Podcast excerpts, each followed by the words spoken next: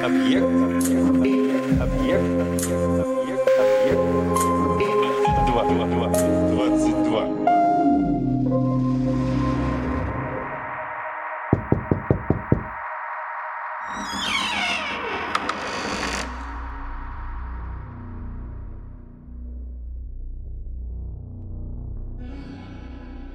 Однажды жил самурай по имени Кино Энсуке. Как-то раз хозяин отпустил его посетить свой дом в Гифу. Он отправился в Гифу верхом в сопровождении нескольких слуг.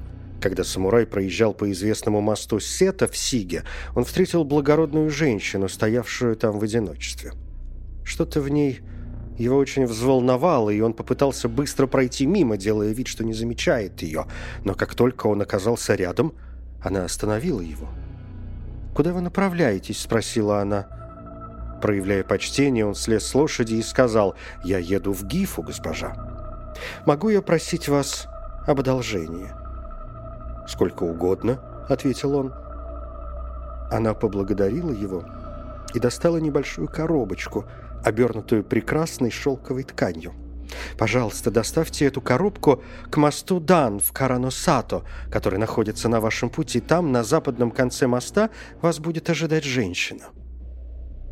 Кино Инсуки уже жалел, что заговорил с этой женщиной, но в ней было что-то загадочное и угрожающее.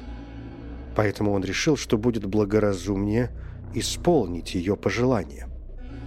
Он неохотно взял небольшую коробочку и сказал, «Как я узнаю ту, кому я должен отдать это, если ее не будет там, где мне искать ее, и если она спросит меня, кого я ищу, что я должен ответить ей?» «Просто отправляйтесь к мосту», — настаивала странная женщина. «Не волнуйтесь, она будет ожидать вас. Когда вы прибудете туда, она выйдет и возьмет это у вас. И помните...» предупредила она его. «Ни в коем случае не открывайте коробочку, чтобы посмотреть, что там внутри».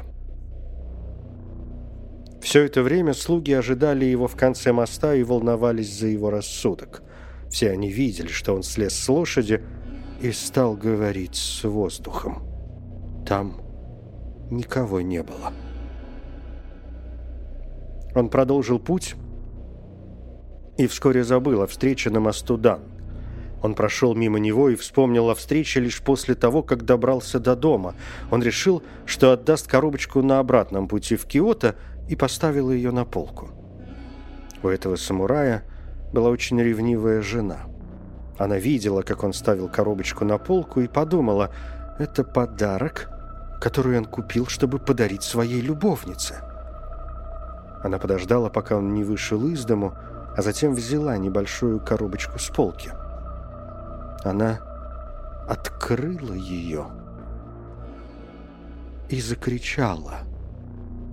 Внутри коробки были человеческие глазные яблоки и оторванные мужские члены с грязными клочками лобковых волос.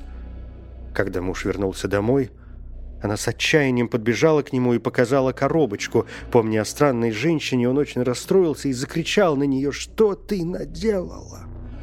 Женщина, которая дала ее, мне сказала, что я не должен открывать ее.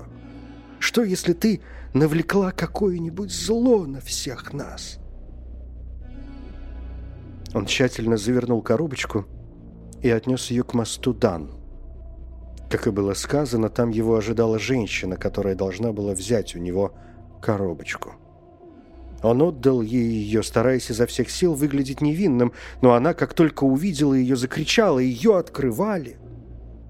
Он изо всех сил старался отрицать это, но женщина сказала, «В этот раз вы действительно сделали ошибку». И сердито насупившись, ушла с этой самой небольшой коробочкой. Ему не оставалось ничего, кроме как отправляться домой. Прибыв домой, он внезапно заболел и сказал жене, «Что ты со мной сделала? Зачем ты открыла ту коробочку?» Через несколько дней он умер. Чрезмерная ревность жены может убить ее мужа. И таким образом эта ревнивая женщина – потеряла своего несчастного мужа. Каждый, кто слышал эту историю, с того времени порицал эту женщину.